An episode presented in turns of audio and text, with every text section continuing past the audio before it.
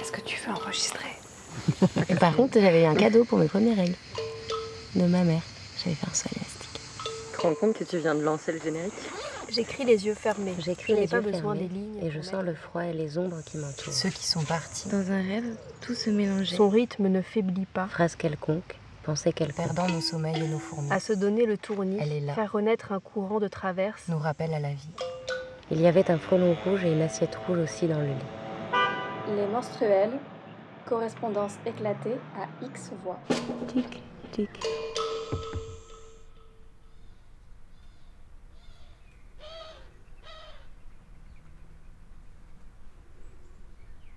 Printemps timide et gel sur les bourgeons du renouveau. Même si le soleil ne peut servir d'alibi, les menstruels opteraient bien pour l'abandon de poste ce mois-ci. Nous avons écouté les personnes qui avaient peut-être un peu plus le temps ou les moyens de s'interroger sur leur travail. Celles qui essayent de choisir les moments où manquer de temps. Sans les rythmes entêtants, fatigants, du travail en lui-même et de celles qui peuvent moins enlever les yeux et les mains. Nous avons oublié de brancher le micro en parlant de nos ambitions d'enfants et rebrancher pour réfléchir à s'enfuir. Chercher du sens à ce qu'on fait, veut faire, revenir pour faire les courses, tâtonner dans un nouvel équilibre et se préparer à le défendre, puisque si fragile soit-il, il fait trembler certains. Tic, tic. Coucou les menstruels. Voilà, vous allez avoir droit à ma voix du matin. Je bois un petit thé aussi en même temps. Et il y ma machine à laver qui tourne aussi dans la pièce d'à côté. Un petit aperçu de mon quotidien. Alors quand euh, le thème du travail est apparu, je me suis dit euh, ah trop bien, euh, je suis sûre j'ai plein de trucs à dire. Et quand j'ai essayé d'écrire, en fait, j'avais beaucoup de mal à clarifier mes idées et puis et puis soit j'avais l'impression de me plaindre d'un truc trop cool ou alors d'idéaliser quelque chose qu'il faut peut-être pas trop idéaliser. Enfin, j'étais un peu perdue. Voilà. Alors, je vous propose d'écouter cette euh, petite euh, capsule sonore réalisée en 2016 euh, sur mon lieu de travail de l'époque. On en parle aussi beaucoup dans l'actualité, les, grands accords commerciaux internationaux. Ça, c'est une conférence sur euh, l'histoire de la cartographie. euh, a inventé une projection qui permet de décrire la position dans le ciel des étoiles, notamment les unes par rapport aux autres, une sphère. Sur la Terre, donc avec toujours un, un système de coordonnées. Et Ptolémée, il a l'idée il a l'idée géniale de réutiliser ce système de projection, donc de quelque chose qui est courbe, et donc avec toujours un, un système de coordonnées. hein, parce que le ciel, la position dans le ciel est considérée comme une, une sphère, une sphère. De le- d'utiliser ce même système sur la Terre, avec toujours un- un système de coordonnées.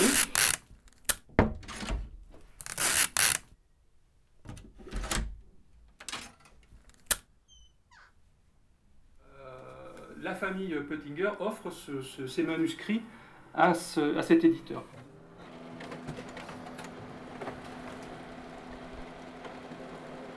Alors qu'est-ce que c'est que cette table de Puttinger euh, romaine? Euh, Ici, je vous l'ai assemblée euh, sur une seule page en quatre morceaux. Pourquoi? Parce que c'est un document qui fait 7,50 m de long.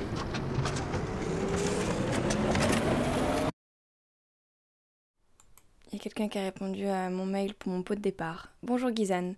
Ce message me touche et c'est adorable de ta part pour ce pot. Malheureusement, je ne pourrai pas être là, j'en suis désolée. Je te souhaite beaucoup de bonheur dans ta vie et que tous tes projets se réalisent. Je te verrai peut-être demain après-midi, je viens à la maison de la philo. En fait, il a personne qui peut venir. Bonjour Gizane, je ne pourrai pas venir vendredi, mais je te remercie de m'avoir invité, je te souhaite le meilleur pour la suite. Enchantée des quelques moments passés avec toi, bonne continuation. Il y aura personne à mon pot de départ. Bonjour Gizane, un grand merci pour cette gentille invitation, mais je ne peux hélas m'y rendre et j'en suis désolée. Le vendredi est toujours très dense pour moi. Je vous souhaite de beaux projets et une belle vie en dehors d'Aldéran, que votre petite fête de départ vous apporte encore beaucoup de joie. Bon, bah voilà. Hein. Tant pis, je ferai des gâteaux quand même.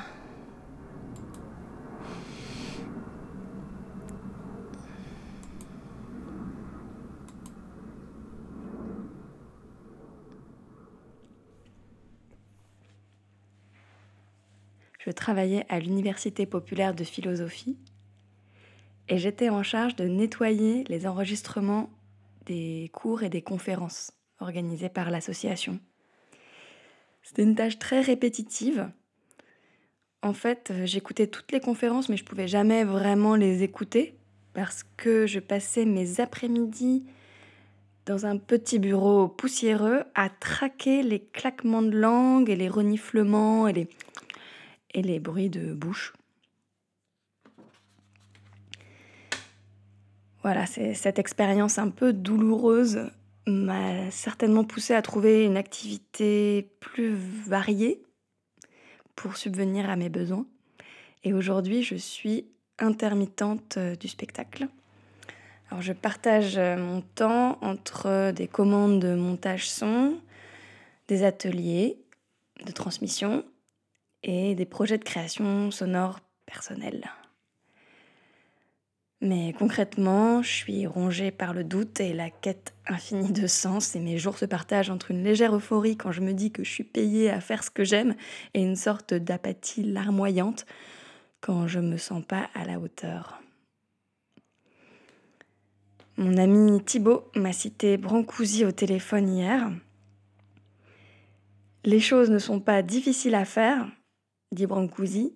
Ce qui est difficile, c'est de nous mettre en état de le faire. Alors, je connais pas du tout le travail de Brancusi, mais quand il dit ce qui est difficile, c'est de nous mettre en état de le faire, je trouve que ça résume assez bien tous mes matins depuis mon premier jour d'intermittence. Il faut que je trouve en moi, et rien qu'en moi, l'énergie de faire. Et quand ça marche, c'est magique. Et assez souvent, c'est dur.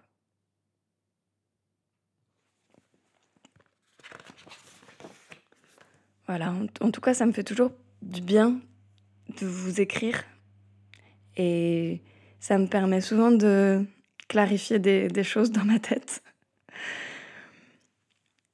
J'espère que que vous allez toutes bien au travail et en dehors du travail et sans travail et dans le refus du travail et dans l'acceptation du travail et dans, dans la vie, en, bien sûr, en général. Je vous embrasse.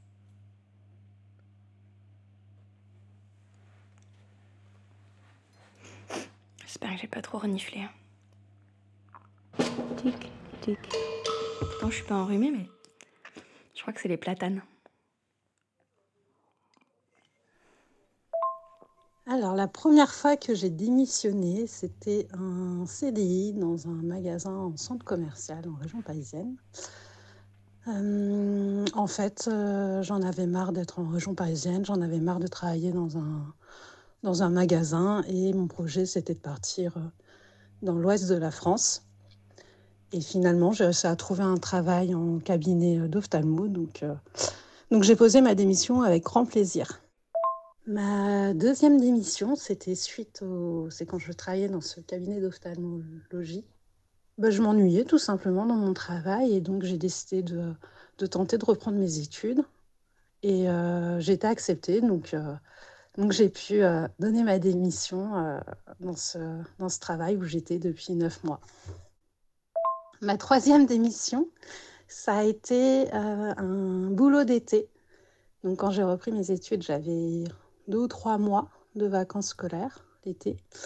Et, euh, et, donc j'avais trouvé un boulot en région parisienne où je devais faire euh, sur le papier 20 minutes de route, mais avec les bouchons, ça s'est vite transformé en une heure, une heure et demie. Et puis en fait, c'était un peu horrible avec tout ce temps de trajet. Et par chance, pour la première fois, j'ai été au rattrapage, donc j'ai pu démissionner d'un CDD sur ma période d'essai. Et ça, ben, j'ai été super heureuse de pouvoir le faire. Il est 8h22, j'arrive à mon premier jour d'intérim. J'ai pas envie. 75.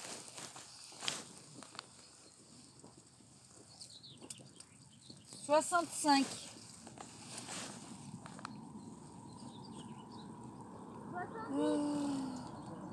130. 75. Bon, il faut dire que je travaille pas souvent, mais quand je travaille, euh, c'est un peu intense. Et dès que je retourne au travail, euh, je repense à toutes ces mauvaises expériences. 85. 75. 80. Bon, il y a cette question aussi euh, qui me vient quand je repars dans des environnements plus normés, je dirais. Euh, ce sont les questions de la non-binarité, euh, les questions en lien avec déjà mon prénom qui est sur mes papiers que je n'utilise pas, la manière dont je vais être perçue au niveau de mon genre et de comment je me dépatouille de ça, euh, si, euh, si je me out euh, ou non. Pour le coup, aujourd'hui, j'étais en observateur. J'ai dit mon nom que j'utilise, mon prénom que j'utilise. Donc ça, je suis content. Et puis puis bah voilà, moi je me genre au masculin euh, et je continue à le faire. Et euh, bon, je sais très bien que, que c'est très cis comme environnement, mais, mais on va y travailler, ça peut être pas mal. 130. Bon voilà, petit bilan après 8 mois sans travail. Aujourd'hui on a travaillé 9 heures. je travaille dans des champs de colza travaille avec des scientifiques. On a des super outils, euh, des espèces de Tamagotchi euh, version tableau Excel où on doit crier très fort des mesures. Euh, là, c'est le moment où c'est un peu la pause pour prendre le soleil et la pluie. J'ai pris une grosse douche naturelle aujourd'hui. Et en gros, on passe notre journée à quatre pattes avec une règle à mesurer des champignons. Donc aujourd'hui j'ai vu des culs, des champignons et des colzas.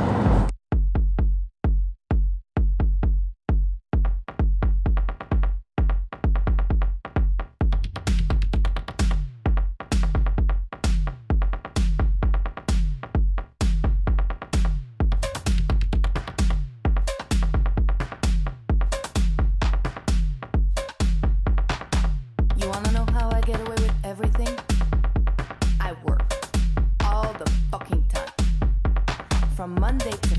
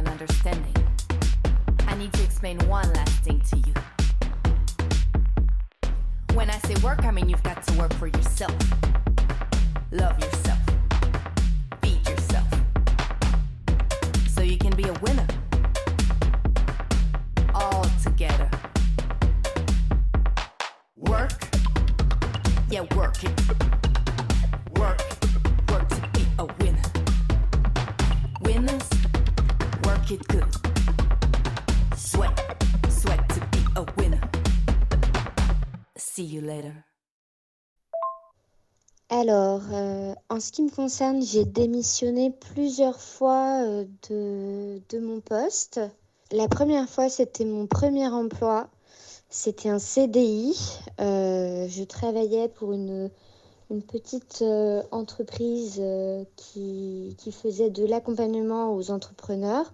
Et en fait, j'avais pris un congé sans solde pour faire une, une mission de trois mois dans une ONG en Inde et qui était quelque chose qui me, qui me trottait dans la tête en fait depuis un moment. Donc en fait, j'ai été embauchée en CDI avant de finir mon master. Euh, mais pendant ma césure, je tenais quand même à, à faire euh, cette mission humanitaire en Inde. Et quand je suis rentrée, euh, c'était très clair pour moi que je voulais plus continuer à faire ce métier. En tout cas, je voulais donner du sens à mon travail. Donc, j'ai fait mon mémoire de fin d'études. Et ensuite, et ensuite j'ai donné ma démission. Et finalement, rapidement après, j'ai trouvé un, poste dans une association au Pérou euh, donc j'ai démissionné, j'ai gagné euh, quatre fois moins d'argent, je pense. J'ai travaillé trois fois plus, mais euh, j'étais beaucoup plus heureuse de manière inquantifiable. Moi, je travaillais trois ans pour cette association, sous différents contrats plus ou moins précaires. Et quand il n'y avait plus d'autres possibilités que de me proposer un CDI, je, je n'ai pas accepté parce que je ne voulais pas être enfermée, entre guillemets, dans, dans un poste.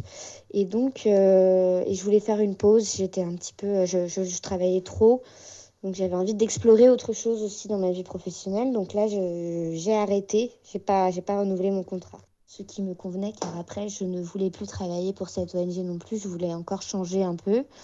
Donc voilà, j'ai démissionné plusieurs fois. Et à chaque fois parce que euh, j'avais envie de, de, de, de, voir autre chose, de faire une autre, euh, d'avoir une autre expérience ou de travailler dans un nouveau secteur et, d'apprendre de nouvelles choses. Donc euh, voilà. J'espère que ça répond à tes questions. Euh, n'hésite pas si tu as d'autres questions. Et euh, je t'embrasse. Et j'espère qu'on se voit très bientôt. Bisous. Tic, tic.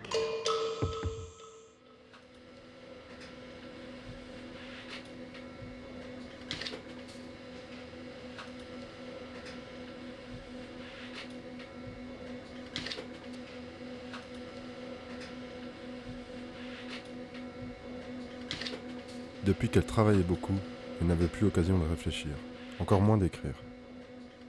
À cause des très nombreuses pauses cigarettes impératives pour ne pas péter un câble, à force de trop peu dormir et de manger des pizzas faute de temps pour faire les courses, et puis à trop boire des fois pour décompresser, ils s'étaient tous violemment pris dix ans dans la face. Leur visage était harassé, terne, gris et ridé.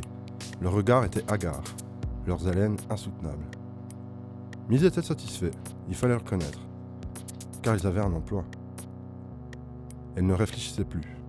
Elle n'écrirait sans doute plus jamais. Le système n'étant plus au cœur de ses préoccupations, elle ne s'en préoccupait plus. C'est pas si mal, finalement, cette société, elle se disait le soir, fourbue. L'amour étant maintenant également un sujet très secondaire, elle n'avait plus de travers et c'était positif. Elle trouvait même les propositions de Netflix vraiment intéressantes. Elle se sentait bien.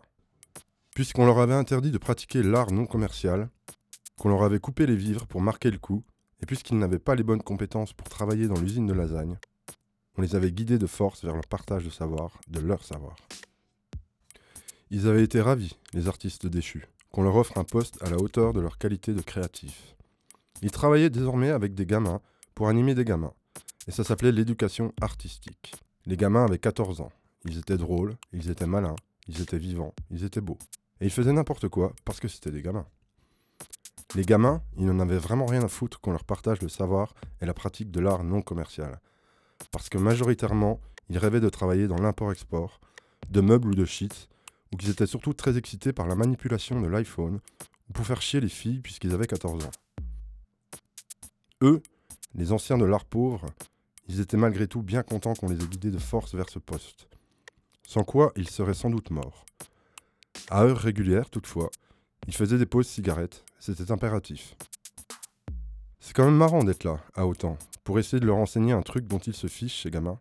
La femme ancienne artiste ratée avait dit à ses collègues ses égaux, tandis que Justin mettait des beignes à NS et que Taoufik crachait sur ses fa parce qu'elle avait posté une photo peu flatteuse de lui sur Snapchat. J'ai comme la sensation qu'ils sont déresponsabilisés, que ça n'a pas de sens pour eux d'apprendre ce que les adultes trouvent, eux, enrichissant, D'autant qu'ils ne pourront rien en faire plus tard, puisque c'est devenu interdit. Elle avait continué. Hum, avait tenté un collègue son égal, la bouche pâteuse. Peut-être qu'on devrait inverser les rôles. Moi, ça m'irait bien d'aller à l'école, d'étudier, de rester assise, avait soufflé une autre. Et puis, à leur place, nous, on créerait. Comme on le faisait avant, avait surenchéri un quatrième avec la nostalgie très malvenue. Oui, inverser les rôles serait innovant, la femme artiste ratée avait dit. Les collègues avaient hoché la tête en regardant les gamins. Tom mettait de gentils coups de poing à Yasser qui jouait sur son iPhone. Ensuite, Yasser avait insulté Tom et une bagarre s'était déclenchée parce qu'Adam s'en était mêlé. Tous ces bagarreurs, tous ces casseurs, faut les mettre au travail eux aussi, la femme ancienne artiste s'était entendue dire, avec une voix de président qu'elle se découvrait, surprise, depuis son engagement. Mais alors, il n'y aurait plus de boulot pour nous, avait très justement réagi le collègue à la bouche pâteuse. Le service militaire dès le plus jeune âge serait peut-être la solution, avait suggéré la femme. Depuis qu'elle travaillait beaucoup, tout avait changé en elle. Je travaille pour de vrai, je ne rêve pas, elle avait songé, émue, en écrasant sa cigarette pour reprendre le service d'ordre. Elle s'était souvenue du mépris qu'elle ressentait à l'époque de son écœurante oisiveté, à l'époque où elle ratait sa vie, pour ces types qui ne pensaient qu'à la retraite. C'était la semaine précédente et c'était déjà loin. Oui, enfin, elle pouvait parler des 20 années qui lui restaient à tirer. Oui, enfin, elle pouvait faire la gueule, se plaindre avec raison et se moquer des sans-emploi. Oui, pour elle aussi, désormais, la retraite serait son unique projet d'avenir. Elle était enfin normale. Elle ne réfléchissait plus, elle n'écrirait plus jamais, mais elle avait évolué, elle avait mûri. Elle avait souri intérieurement se repassant tout ce beau parcours, rempli d'une fierté jamais ressentie auparavant. Et puis elle était sortie de sa rêverie. Lâche-le, espèce de petit connard, ou je te fais bouffer ta merde, elle avait beuglé. Oui, enfin, elle était insérée dans la société. Elle avait eu un petit frémissement de joie. Le jour de travail, Aurélie William Levaux.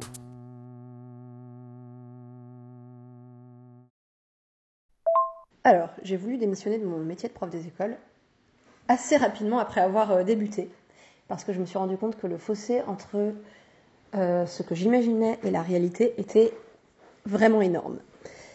Euh, à commencer par euh, la charge de travail. Je me doutais que j'allais avoir beaucoup de travail, mais, euh, mais j'étais pas prête à mettre entre parenthèses ma vie privée pendant des années. Au début, je l'ai fait et je me suis rendu compte que c'était vraiment trop compliqué parce que quand on travaille énormément, on est en classe, on arrive en classe fatigué et on n'est pas assez disponible pour les enfants. Donc c'est très compliqué de trouver un équilibre. J'ai fini par à peu près y arriver, mais le problème c'est que tous les autres facteurs qui rendaient ce métier euh, invivable, bah, on, pesait un peu trop dans la balance. Bah, surtout la pression en fait. Euh, déjà la pression de gérer des, classes de 30 enfants, plus de 30 enfants la plupart du temps. Et ça c'est pour moi un non-sens complet. Les niveaux sont très hétérogènes. On, on peut pas, en fait, on peut pas se, se diviser euh, en 10 pour que tous les élèves progressent. Et puis le, le mode d'enseignement frontal à l'ancienne, c'est plus possible. Alors on a une certaine liberté pédagogique, mais euh, très difficile à mettre en place, euh, pardon, vu les, peu de moyens qu'on a. Et puis, puis c'est pas forcément bien vu par la hiérarchie. Donc, euh, s'ajoute à, ça la, pression justement de la hiérarchie, qui euh, nous sommes d'injonctions contradictoires à tout va. Quand on débute, on a pas mal de visites de conseillers pédagogiques qui viennent donc observer des séances en classe. Et c'est très rare que ça se passe bien. Si je m'en tiens à mes expériences et à tous les collègues que j'ai vus sortir euh, d'un entretien avec un conseiller pédagogique avec euh, les larmes aux yeux. Donc on se sent euh, franchement pas reconnu et on a l'impression de travailler dans le vide, tout simplement. Et puis bah, je, terminerai sur le fait que moi, ce qui m'a définitivement décidé à quitter le métier, c'est que j'ai subi du harcèlement moral de la part d'une directrice puis d'une éducatrice. Et là, je me suis dit, bon, en fait, si j'ai du soutien d'aucune part, c'est plus possible, en fait, je, je, me tire une balle dans le pied. Et c'est un peu bête parce que c'est au moment où je commençais à avoir un salaire décent. Mais voilà, il y, y, a quand même un, moment où le bien-être euh, est bien plus important que le salaire quand même. Et voilà, c'était un peu un passement au cœur parce que j'aimais quand même énormément mon métier euh, dans, dans, dans, ce qu'il aurait pu être. Donc à savoir euh, transmettre des savoirs, être au contact des enfants, les voir progresser. Mais clairement, je me suis rendu compte que que ça ne se passerait jamais comme je l'avais imaginé. Tic, tic. Ça doit faire maintenant trois ans en fait que, que j'ai dû reprendre un antidépresseur. Et l'anxiolytique, ça date d'il y a deux ans où j'ai commencé là, à faire des crises d'angoisse assez importantes.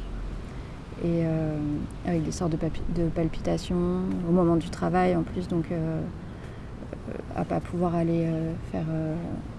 Enfin, pas pouvoir assurer en fait. Et du coup, du coup c'est là qu'on m'a prescrit les anxiolytiques. Et donc ça, ça a été beaucoup plus ponctuel. Voilà, et à partir du moment où j'ai été hospitalisée l'an dernier, pendant deux mois, vraiment euh, parce que j'étais en mode euh, burn-out et là j'avais des gros gros soucis de sommeil. Euh, ben là, c'est là que j'ai eu régulièrement un antidépresseur, plusieurs anxiolytiques par jour. Maintenant, j'en ai plus qu'un seul, l'hypnotique, et en complément de la mélatonine, qui est l'hormone naturelle en fait que le corps sécrète pour dormir et que tu peux prendre quand, es, quand tu voyages et qu'il y a un gros jet lag ou voilà. Donc c'est des, mais normalement c'est pas censé être sur du long terme que tu le prends, mais euh, moi je sais que je trouve que si j'ai pas ça en plus de l'hypnotique, c'est comme si c'était pas suffisant. J'avais lu aussi après des articles sur le burn-out quand, euh, quand je l'ai eu, parce que je me suis retrouvée à beaucoup intellectualiser aussi euh, le, ce que je vivais. quoi. Donc j'ai lu des articles de, psychiatres ou de psychothérapeutes voilà, sur le, le burn-out et qui et qui montre en fait que, euh, contrairement à l'idée reçue, c'est pas seulement une charge de travail importante qui crée euh, ton burn-out, c'est le fait d'avoir un espèce de décalage entre la charge de travail importante que tu donnes et puis euh, une forme de manque de reconnaissance qu'il y a en retour. C'est-à-dire, il va, il va pas se déclencher ce burn-out quand par exemple tu, tu bosses à fond pour pour décrocher une promotion, mais quand tu te rends compte que finalement la promotion, la personne qui l'a eue, c'est quelqu'un qui n'a même pas fourni le quart ou le dixième de ce que tu as fait, qui, a juste par copinage, qui a pu avoir euh, un truc, quoi, ce, poste-là, et que tu dis que toi, tu le méritais plus, et que tu te retrouves à avoir l'idée que ce travail n'a servi à rien et qu'il n'y a pas de reconnaissance associée. Et voilà, et moi je crois qu'en fait, euh, ça a été aussi à une période où, euh, où j'ai toujours cru que ça suffirait de faire...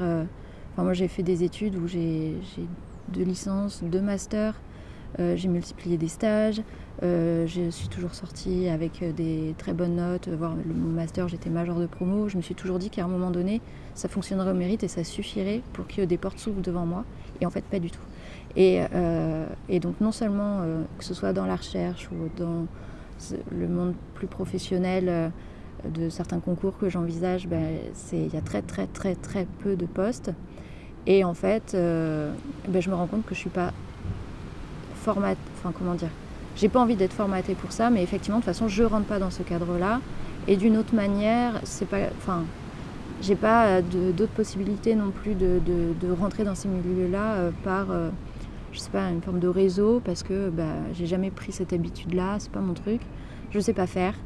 Et, et, et, en fait, je me suis rendu compte que c'était les gens qui obtenaient quelque chose, c'était comme ça. Et là, je crois que c'est ce qui m'a fait un peu me dire, mais de toute façon, du coup, je fais tout ça, mais je le fais pourquoi? Pour euh, finir par aller euh, euh, tout plaquer, élever des chèvres dans les... On se dit tout ça quand on est en thèse. Hein. On va tous aller à un moment donné élever des chèvres en Ariège, parce que... Et, tout en, se disant justement que ça aura du... Pas du tout... c'est parce que c'est quelque chose qui au moins a du sens, quelque chose qui est concret, quelque chose où on se dit on, sera peinard avec des, animaux, alors qu'en fait, on, je pense que c'est plus compliqué, bien sûr, que ça. Et personne n'a passé le cap, mais c'est de se dire qu'à un moment donné, on a tous, on vit tous euh, en thèse, là, en ce moment, euh, ce, passage-là, à un moment donné. Le truc de se dire, mais pourquoi je fais ça En fait, il n'y a tellement pas de poste derrière, c'est cette espèce de perte de sens. Mm. Voilà. Une perte de sens, mais alors que c'est quand même quelque chose qui nous passionne, en fait. Et donc, euh, mais bon, la passion, ça ne fait pas vivre au quotidien. Et donc, moi, je pense que ouais, je suis aussi beaucoup rentré dans cette situation-là de, stress d'angoisse et, et, de burn-out euh, au point de me faire vraiment accompagner avec un suivi médicamenteux qui est le plus important que j'ai eu jusqu'à ce jour, même si euh, je sais que ça reste quelque chose euh, d'assez léger et je suis assez confiante sur le fait que ça pourra se régler. Mais Mais oui, c'est euh, quand même euh, trois euh, médicaments au quotidien, antidépresseurs, anxiolytiques, hypno- hypnotiques, et avec euh, une psychologue que je vois euh, deux fois par mois et un psychiatre que je vois euh, euh, une fois tous les deux mois. Voilà. Et euh, ça, il faut déjà le digérer, l'accepter, se remettre en cause et voir comment on peut gérer ça. Et c'est vrai que je gère les choses un peu au fur et à mesure, je vois plein de progrès. Le, le- la- le gros point noir en fait qui reste, euh, c'est le sommeil. quoi. C'est Mhm. vraiment euh, le truc sur lequel l'amélioration a été la plus euh, faible pendant mon hospitalisation et sur lequel j'ai le plus de rechutes depuis. Quoi. Mais toi, ça a l'air d'être, de tout ce que tu dis, d'être vachement lié au travail plus qu'à autre chose, les angoisses que tu as ou les, les Ouais. trucs d'impossibilité de dormir. Oui, c'est la thèse. C'est pour ça que je me dis ça ira mieux une fois que la thèse sera finie. Quoi. Est-ce que ça peut se reporter juste sur euh, le truc d'après Sur le postdoc. Enfin, sur- Parce que du coup, c'était la, la prépa. En fait, c'est plus général, c'est que je me sentais pas bien aussi dans ces formations. J'étais pas à ma place dans cette prépa, j'étais pas à ma place à l'école du Louvre. Et en fait, quand je suis partie après euh, faire mon master euh, anthropologie à Nanterre, bah là, euh, j'étais dans un environnement qui était, je sais pas, la formation me plaisait, c'était plus stimulant. Les, c'était pas que du bachotage, que apprendre par cœur. Il n'y avait pas une pression de dingue qu'on nous mettait, euh, soi-disant euh, être, euh, une forme d'élite de la nation, quoi, nous faire rentrer, qu'on est plus important que ce qu'on est. Donc là, je me sentais mieux et j'avais moins de soucis. Mais après est arrivé quand même l'écriture de, du mémoire, donc là j'avais un peu quand même de stress. Et puis après, il y a eu la, la thèse, mais qui s'est conjuguée à plein de choses. C'était après un stage qui a été juste horrible, que j'ai très mal vécu, une rupture que j'ai très mal vécue, l'entrée en thèse avec une espèce de remise en fait à ce moment-là en question totale, qui fait que c'était pas du tout une conviction d'entrer en thèse, c'était un peu un choix par défaut. quoi. Et là, là, je suis rentrée en dépression, mais pour euh, du coup quelque chose qui cumulait du, du pro et du perso, quoi. Et euh, mais bon, heureusement, c'est quelque chose que je quand même que j'affronte et que je pense que avoir fait des progrès et régler peut-être la partie plus euh, plus la partie perso, quoi. Et de me dire que ouais, là, le plus gros facteur de, de stress, d'angoisse, etc., c'est euh, c'est cette thèse et l'espèce de point d'interrogation qu'il y a derrière, quoi. J'ai personne qui, a, qui m'impose des horaires, mais parce que j'ai quand même l'idée que à un moment donné, cette thèse, il faut qu'elle se finisse parce que justement, je- enfin, bon, c'est le serpent qui se mord la queue, quoi. J'ai besoin de finir cette thèse pour aller mieux psychologiquement, mais, euh, mais du coup, pour ça, euh, je vois la quantité de travail qu'il y a et en fait, je me dis, il faut quand même que tous les jours, je bosse euh, tant, enfin, voilà, et qu'à côté, je travaille quand même sur autre chose pour, euh, parce que là, bientôt. euh, le contrat que j'ai va prendre fin et donc je sais pas comment je vais, de quoi je vais vivre pendant la fin de rédaction de thèse en fait. Donc c'est toujours des questions, oui, des questions qu'on se pose. Mais je pense qu'effectivement après quand on est dans un milieu professionnel euh, avec une forme de stabilité, on peut se dire effectivement euh, si les gens travaillaient euh, une heure de moins par jour, ils rentreraient une heure plus tôt, ils auraient le temps de faire un peu plus de choses. Moi je vois, hein, ma mère est rentrée trop tard le soir pour faire quoi que ce soit, donc le ménage, la lessive, les courses, tout ça, c'était le samedi, ça lui prenait quasiment toute la journée, et du coup le dimanche, eh ben, elle était en mode fracassée, et elle, limite, elle dormait toute la journée, et voilà, et en fait elle n'avait aucun loisir, elle n'avait jamais le temps pour elle, quoi. Ce qui explique que ma mère ait fait un burn-out d'ailleurs, parce que c'est que ça a été très difficile de, voilà, comme euh, beaucoup de femmes, de gérer et un travail à temps plein alors qu'elle était cadre et que c'était à 3 heures de. Enfin, elle se faisait taper 3 heures de route par jour pour aller à son boulot et qu'elle se tapait quasiment tout à la maison parce que non seulement, euh, il y a encore ce truc. C'est une génération où la séparation des tâches est encore très genrée, mais en plus de ça, mon père avait un travail euh, en étant militaire. Tu savais jamais quand est-ce qu'il rentrait, tu savais jamais si, même en rentrant, il devait pas repartir une demi-heure après. Donc, bref, tu comptes pas sur lui et tu as trois enfants et tu fais tout, quoi. Et donc, je comprends que ma mère, elle ait fait, euh, elle ait fait ce, ce burn-out, quoi. Et, euh, et oui, et moi, je pense que je suis aussi euh, dans une forme d'épuisement et pourtant, il n'y a pas le, j'ai pas d'enfants, j'ai pas de, j'ai juste moi à charge.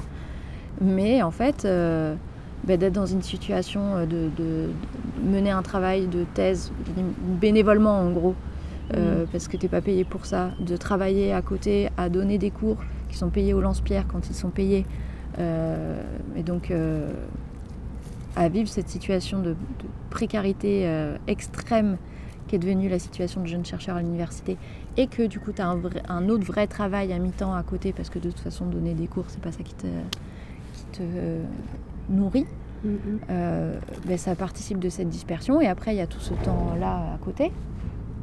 Je pense que la charge mentale financière, c'est un vrai sujet et, euh, qui peut-être se développera euh, en parallèle des autres formes de charge mentale. Et pour le coup, elle euh, met plus l'accent sur euh, des, des- des- des problématiques de classe Mhm. sociale que euh, des problématiques de genre. Et, et que dans certaines euh, classes sociales, peut-être, il y a une charge mentale qui peut exister, mais qui est allégée par rapport à d'autres. Et qu'en fait, juste quand tu es en bas de cette échelle-là, tu cumules plusieurs. Et voilà. Mhm.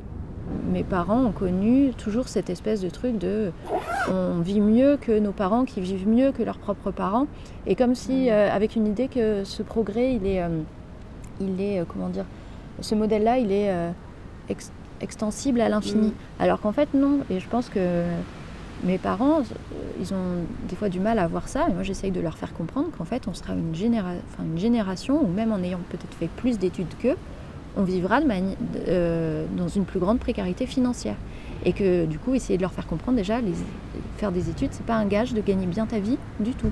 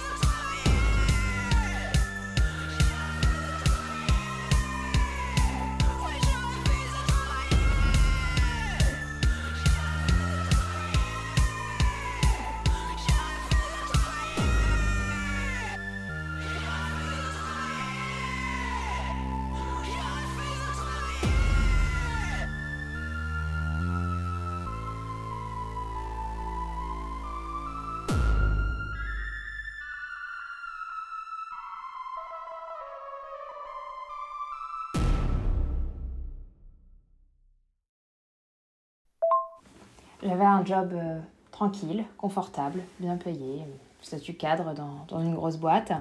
Euh, et pendant le deuxième ou troisième confinement, je sais plus, en février euh, 2021, j'ai décidé de quitter mon job. J'ai finalement démissionné uniquement en, janvier 2022 et puis, euh, puis bah, je me suis lancée dans l'entrepreneuriat.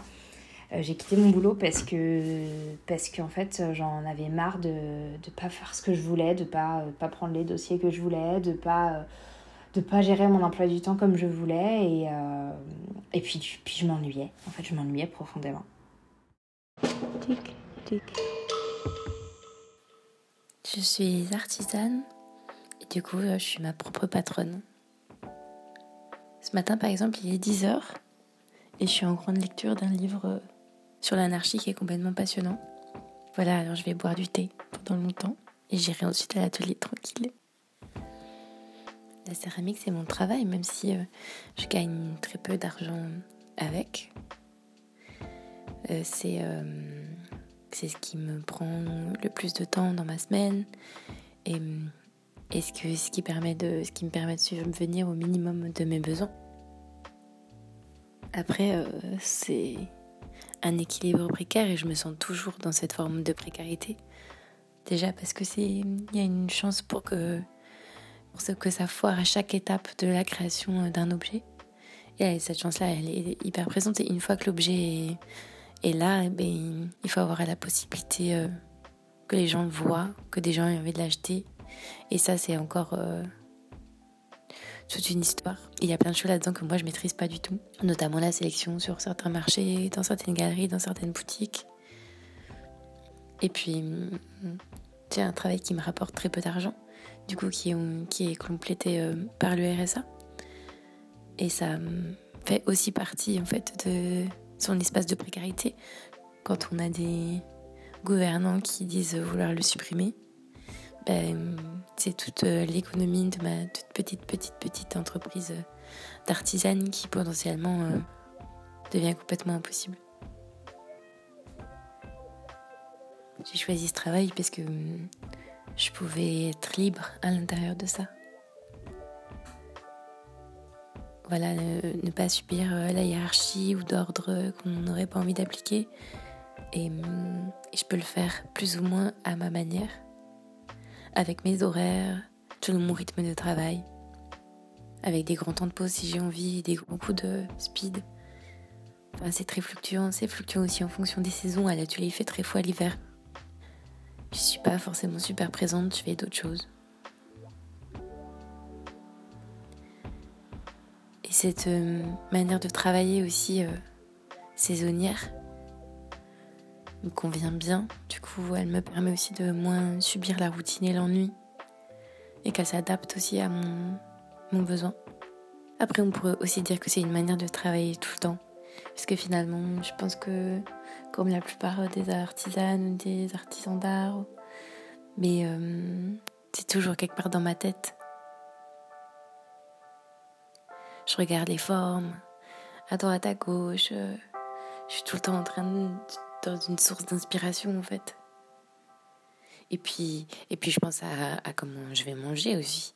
Donc, euh, qu'est-ce qui va rythmer mon année euh, en termes de marché euh, Qu'est-ce qu'il faut que je qu'est-ce qu'il faut que je produise comme pièce pour, pour ces marchés-là enfin, Et du coup, c'est des grands temps. Là, le prochain marché, il est en juin puis en septembre, mais je sais qu'entre ça, il va falloir. Enfin, j'ai des grosses périodes de travail. Et ensuite, je sais pas, en plus, enfin, si une fois sur un marché, je vais vendre des pots ou pas. Ce qui me demande d'être très réactive, parce que potentiellement, ça va être un été. Euh, sans beaucoup d'argent. J'ai un ami qui m'a dit un jour que j'étais une des seules personnes qui connaissait qui, euh, a priori, avait un boulot euh, qui n'était pas néfaste. Je trouvais ça hyper flatteur. C'est vrai qu'on pourrait se dire qu'a priori, j'exploite personne. Je suis euh, en possession de mes outils de travail. J'ai un coût écologique peut-être un peu enfin, assez réduit. Ce qui n'est pas toujours forcément vrai. En plus, on peut utiliser des, quand même des minerais qui son produit un peu à l'autre bout du monde. L'extraction en carrière, elle est quand même compliquée. Et on a peu de visibilité sur les réseaux d'acheminement, en fait. On ne sait pas vraiment d'où ça vient. On peut choisir de ne pas travailler avec certains matériaux, notamment avec du cobalt, des jolis bleus dans vos assiettes. Pour parler, pallier justement des quelques espaces où ça pourrait être compliqué au niveau des matières premières. Il y a pas mal de personnes en ce moment qui travaillent avec ce qu'on appelle des matières de rencontre, c'est-à-dire qu'ils ou elles vont chercher en fait leur, leurs argiles, ce qui peut faire, ce qui est nécessaire pour faire leur émail dans la nature, dans des résidus de carrière, en broyant des minéraux, en utilisant de la cendre, ce qui permet une forme d'autonomie bien plus grande. Et puis on peut aussi choisir de, ne pas cuire en four électrique ou en four à gaz et de cuire en four à bois. Et ça, c'est encore toute une aventure. J'ai un copain qui euh, utilise euh, la cuisson de son four à bois pour euh, gérer sa forêt. Parce que quand il s'est installé dans l'espace où, où, il est, la forêt était envahie par des pins qui avaient été semés et qui détruisaient petit à petit tous les chênes qui étaient qui était présent à la base dans cette forêt, ça acidifiait les sols, etc. Et du coup, il a décidé de cuire son four en grosse partie avec du pain. Et donc, il passe euh, énormément de temps à battre euh, des pains pour pouvoir laisser justement les petites pousses de chêne euh, reprendre leur place. Je pense qu'on peut vraiment voir ce, ce métier comme appartenant à un écosystème plus large Et puis je pense que dans les sociétés humaines, euh, le potier ou la potière euh, était euh, plus que nécessaire. Mais c'est vrai que dans l'ensemble, je pense qu'on a quand même des métiers qu'il faudrait garder, quoi. Au-dessus de ma tête, j'ai un petit sticker où il y a marqué Travail, famille, poterie. famille choisie. Tic. Thank you. Bienvenue dans votre émission Bien-être Feel Good. Alors aujourd'hui, on vous propose une plongée au cœur de notre troisième vie. Et notre question du jour, la voici. Pourquoi peut-elle faire si peur Et est-ce que ça se prépare la retraite? Ça fait plutôt de questions d'ailleurs, Mélanie. Hein, mais bon. Oui, bon, c'est pas grave. Allez, Julia, qu'on l'appréhende ou non, cette étape, c'est toujours un bouleversement. Alors ici, évidemment, on n'ira pas sur les questions politiques ou polémiques autour de la retraite, mais on va voir les choses plutôt sous l'angle du développement personnel et de la santé. Nous sommes dans une émission Bien-être et avec nos invités, c'est uniquement cet objectif que nous viserons ce matin. Non, c'est le paradis, quoi, il faut reconnaître. Malgré les confinements et tout ça, ça a été quand même euh, euh, un aboutissement qui, qui, est merveilleux. Voilà. Et Toi, Daniel, qu'est-ce que tu en penses Non, je sais pas. Tu penses un peu comme moi, de toute façon. Oui, non, mais de toute façon, euh, par rapport à la période d'activité, bah, là, c'est euh, c'est bien parce que je fractionne les activités, je fais un petit peu de jardinage, après je vais lire un peu, puis je, je retourne au jardin, je refais un peu de marche. bon, voilà. on n'a pas d'horaire précis. on est très occupé, mais on fait ça euh, en fonction de notre bah, du temps. On se retrouve tout d'un coup avec bah, beaucoup de temps libre. On a peut-être plus du mal du coup à s'organiser sans ce cadre justement euh, du travail. Comment on peut l'anticiper ça? Qu'est-ce que vous nous conseillez? Ben Oui, là où, là où vous avez raison, c'est qu'en fait toute notre vie on a été euh, rythmé au niveau du, du, du, temps. Les choses étaient organisées. Et puis là tout d'un coup euh, on est complètement libre. Alors souvent les premiers mois il y a une joie à ne plus mettre son réveil, à pouvoir aller au cinéma l'après-midi. Mais très vite, si on ne l'anticipe pas, peut se venir ce qu'on appelle le syndrome de l'agenda vide. C'est-à-dire qu'on ne, on ne sait plus euh, euh, quoi faire et avec toute la culpabilité que ça entraîne, et c'est là où on se sent inutile. C'était dur le début de la retraite? Pas du tout. Enfin, moi, un tout petit peu, parce qu'en plus, je travaillais, la dernière année, je travaillais en maternelle, et je voyais passer l'école maternelle juste à côté de chez nous, et je voyais passer les enfants. Ça me faisait mal au cœur, parce que moi, j'aime bien être avec les enfants. Et puis moi, j'avais pas de responsabilité. C'est pas comme un prof, toi, tu avais des responsabilités, donc tu étais content de quitter quand même. Hein. Ben, 65 ans, 63 euh, ans, il était quand même temps. Hein. Voilà, tu viens parler de ta retraite, toi ah, aussi? Oui, tu peux. C'est juste ça, oui. Euh, moi, ça m'a guère changé, hein, à part que je fais plus la voiture. je faisais 80 km par jour. Ah ouais. Euh, bon, c'est vrai que maintenant ma voiture est dans le garage. Les différences entre le, le travail et maintenant, c'est que quand je travaillais, bon, je me disais, allez, ce week-end, il faut que je fasse aller en bricolage, un truc. Oui, c'est Et puis, au moment de, j'avais que le week-end, j'avais pas envie de m'y mettre. ça. Euh, finalement, au moment de le faire, je voulais faire autre chose. Là, on a tellement de temps que finalement, euh, je peux faire mon petit objectif. Il faut le faire, bon, je le fais, mais j'ai d'autres choses à faire. Je peux faire d'autres choses en même temps.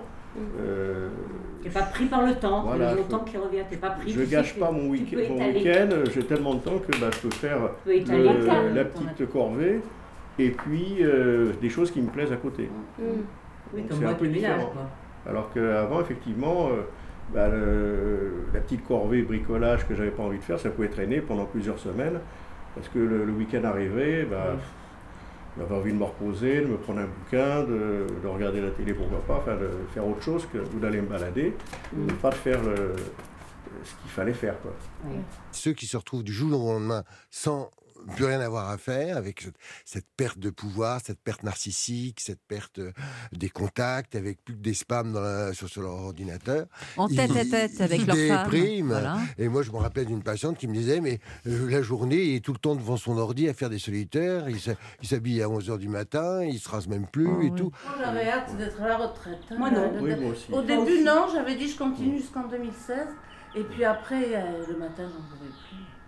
Toi, c'était un peu Les ça. deux dernières Donc, années. Moi, oui. j'étais à côté. Moi, j'ai- j'en avais pour 3 minutes et demie à aller travailler. Et puis ça m'a permis sûr, de hein. venir m'occuper de papa parce que sinon euh, je ne pouvais pas en travaillant. Donc euh, comme je suis restée un mois avec lui là, en 2014, euh, je n'aurais pas pu le faire hein, si, si je travaillais. Toi, t'en pouvais plus les dernières années? Oui, bah c'est c'est pareil. hein. Avant, euh, à 60 ans, je me disais, bon, euh, je pourrais même, en tant que prof de maths, on pouvait continuer après 65, parce qu'ils en manquent. Donc, je me dis, pourquoi pas après tout? Puis je parle que. Non, été parce que Moi, j'ai calculé, Ah non, pas du tout, au je calculais pour ma retraite Fatigué. dès le début où on m'a envoyé les. La, la- la Sécu m'a envoyé euh, ce que j'avais gagné et tout. Donc c'est là que bon, bah, je travaillais à mi-temps, je suis passée à temps plein. euh. C'est pas un, peu trop brutal quand même de, de passer de tout à rien Je crois que beaucoup craignent, euh, comme vous le disiez, docteur, cette, cette rupture finalement. Oui, on disait tout à l'heure, il y en a beaucoup qui veulent partir tôt à la retraite, mais ça ne veut pas dire inactivité, parce que sur les 5 millions de personnes qui vont partir à la retraite là, d'ici 2030, il y en a un sur deux qui dit j'envisage de rester actif. Et la bonne nouvelle, c'est qu'il existe des moyens d'aller doucement, mais sûrement vers la retraite. En fait, il existe en gros deux systèmes, le cumul emploi-retraite et la retraite progressive. C'est vrai qu'il y a des gens, euh, regarde le, le parrain de Béatrice là. Lui, quand il a été à la retraite, lui, il a, il a en plus été dans un appartement. euh, sa femme disait que c'était dur. hein, euh. Il y en a qui dépriment, c'est vrai. Ah oui, quand on était très très occupé. En fait, moi, j'étais, je faisais pas tellement d'heures. En dernier, je faisais, je faisais une vingtaine d'heures par semaine. Donc j'avais quand même de- du temps pour faire autre chose déjà. Alors que toi, quand même, c'était prenant, même si tu avais beaucoup de, de cor- corrections, de préparation, de Ouais. réunions, de tout ça. Donc, euh, Mais euh, après, bah, j'ai fait le club de marche, euh, Oui, j'allais marcher tout seul. Je crois que quand on sait s'occuper, euh, voilà, il n'y on- a pas de problème. hein. on n'est pas angoissé par ça. quoi. Non, c'est Il y en a qui euh, préparent, hein, parce que moi je faisais une formation quand Ouais, je travaillais ouais. pour autre chose. hein, Mm. Et il y avait un, un groupe, c'était préparer sa retraite. Ah ouais? Ouais, ouais, préparer sa retraite. Mais je sais pas ce que ça voulait dire en fait, préparer sa retraite. Mais savoir que- Prévoir des activités. Voilà, c'est ça, savoir qu'il existe d'autres choses que le Pas rester devant la télé toute la journée. Regarder une vie sociale. Mm. C'est ça qui est important. Moi, je l'avais déjà, la vie sociale, puisque je faisais partie de. Mhm. bah, de je faisais beaucoup de bénévolat partout, euh, au donneur de sang, à la chorale, Ouais, à la là-dessus, MJC. euh, ouais. euh, voilà, puis, puis c'est tout, quoi. Chorale et compagnie. Quoi. Est-ce que vous avez déjà eu peur de l'ennui Non. Non, non, j'aime bien m'ennuyer. J'aime bien me dire que j'ai rien à faire. Ben oui. Faut pas que ça dure trop, par, par contre. Faut pas que ça dure trop, parce qu'après, je. Là, par exemple, si je me mets devant la télévision, bon, maintenant, à mon âge, après le repas, tu as tendance un peu à somnoler. Et je me réveille en sursaut. euh, c'est pour ça que je m'allonge jamais, que je préfère rester sur le canapé. Parce que sinon, je suis. euh, je sais plus où je suis. Et puis là, j'ai une petite angoisse qui passe tout de suite. C'est pour ça qu'il faut, il Il faut pas non plus que ça dure trop. Ce qui est important, c'est de garder quand même un- un- non seulement des activités, ça on va y revenir, pour d'être productif, mais aussi un, un- un rythme. C'est pas, je veux pas faire la morale, mais se réveiller à 11 heures, ne, ouais, se réveiller tout à la retraite, c'est pas forcément. Garder un réveil, quoi, mais pas forcément très très Garder tôt. un mais- réveil. ouais, on, peut s'autoriser des petites siestes, Ouais. mais il faut garder un réveil. Et un, un rythme et un cadre. Le, le temps, vous le voyez comment justement différemment? Oui, parce que le matin, par exemple, euh, tranquillement, on se lève, on déjeune, on se lève à des heures quand même honnêtes, puisque c'est entre 8 et 9 quand même. Et puis après, on prend le temps, avant de s'habiller, avant de sortir, avant de faire ce qu'on a à faire. quoi. On lit un peu. puis voilà. On lit un peu, on regarde un peu Instagram, on regarde des vidéos sur YouTube. C'est vrai Ah oui, tout le temps, moi. Et la crainte de l'ennui et de l'isolement vient en deuxième chez les retraités, après celle de tomber malade. On prend, on prend, on prend le temps comme il vient et sans se presser, sans sans s'angoisser surtout, c'est ça. Sans s'angoisser et en, faisant ce qu'on a envie de faire. hein. Vous regardez moi l'heure? On regarde pas, je regarde. Ben écoute, j'ai même plus la montre. De temps en temps aussi, je regarde l'heure, mais on en a. Mais je- je- c'est vrai que souvent j'avais le réflexe, je regardais l'heure qu'il était, là, je, regarde- là plus du tout. Hein. Plus du tout. La, la montre, je la mets de temps en temps, je l'enlève pour la douche, je la remets pas pendant une semaine. euh, Ah non, elle me manque pas du tout la montre. On va maintenant passer à la séquence tendance de bienfait pour vous, nos bons plans du jour dénichés par nos chroniqueurs.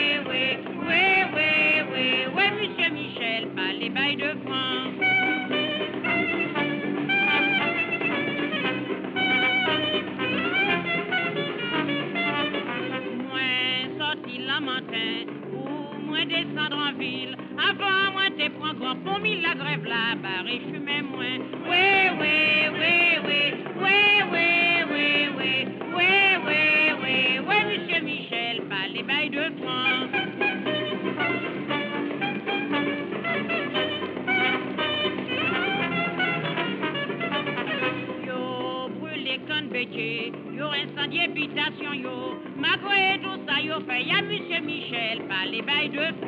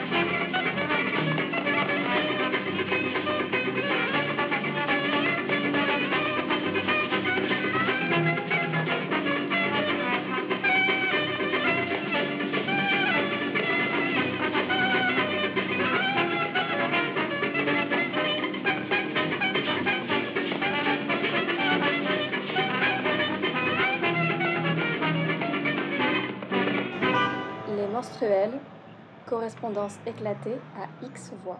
Tic, tic.